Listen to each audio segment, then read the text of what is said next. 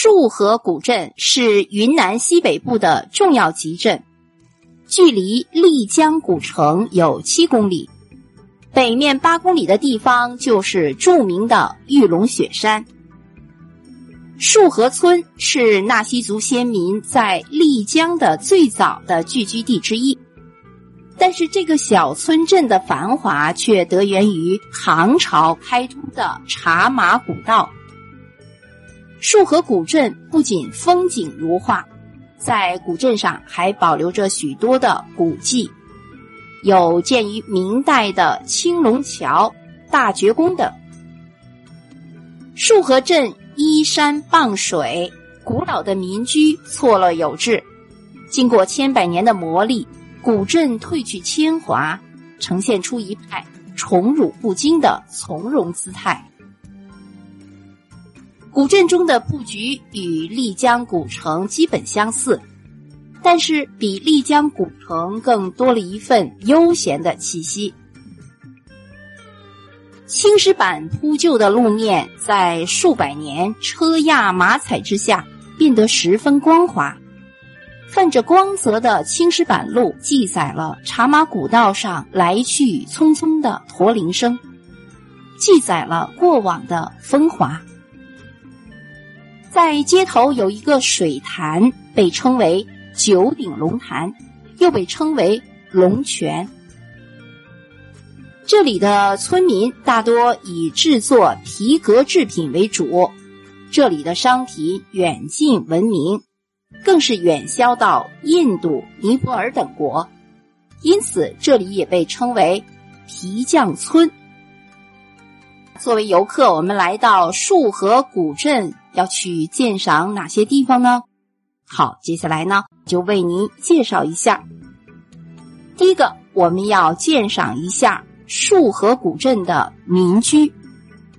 束河的民居建筑多为农家院落式，布局比较简单，分为住宅和院落两个部分，以附近山上开采出来的山石做房屋的基础和护墙。这一点就与大研镇的土冲墙完全不一样，这里面呢就显得粗犷豪放。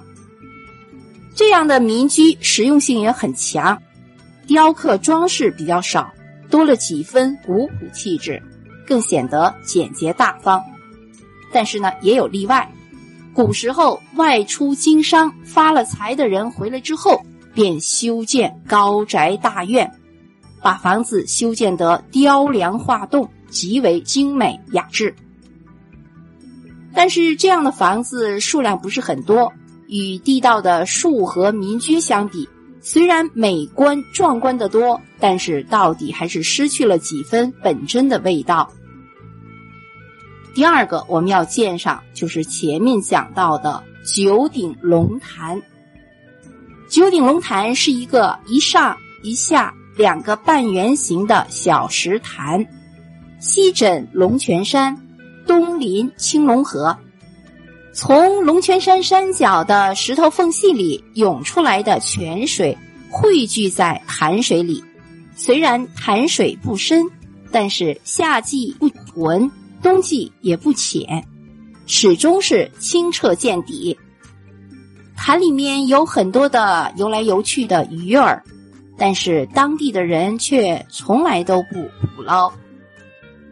潭水周围长满了青树、柿子、核桃等树木，风景宜人。第三个地方就是大觉宫。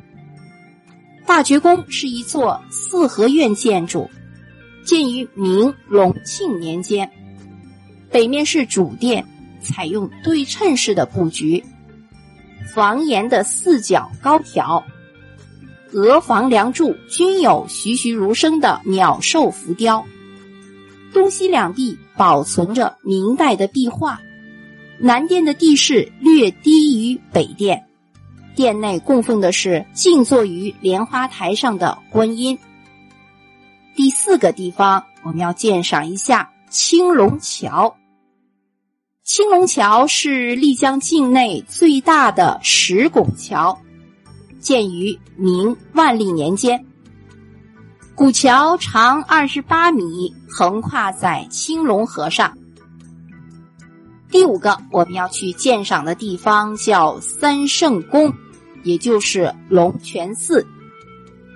这座寺庙建于清朝的乾隆六十年，也就是公元一七九五年，坐西向东，西面正殿供奉的是观音菩萨，南面的厢房内供奉的是孙膑，北面的厢房供奉的是龙王，东面是一座水楼，九鼎龙潭与水楼相邻，四周有走廊和美人靠。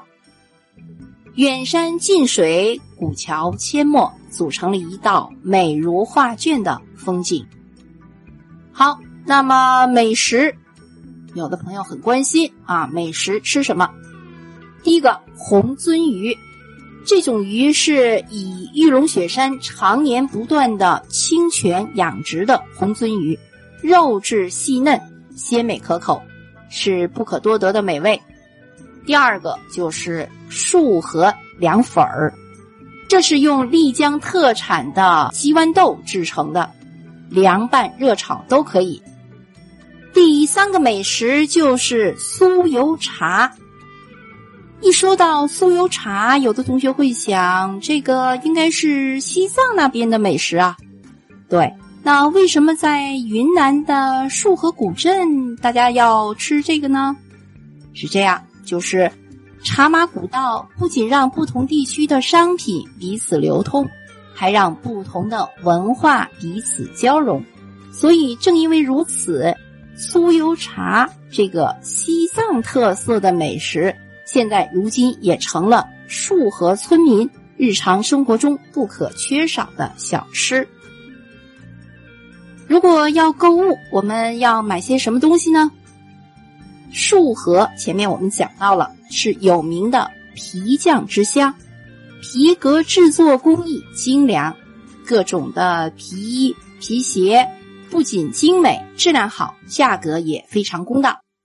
另外还有铁器、竹器、古道铜铃、麻线等工艺品，无论是在款式还是在质量上，都和丽江的差不多。但是呢，如果是在束河购买这些工艺品，要比丽江便宜很多。好，束河古镇就为您介绍到这里。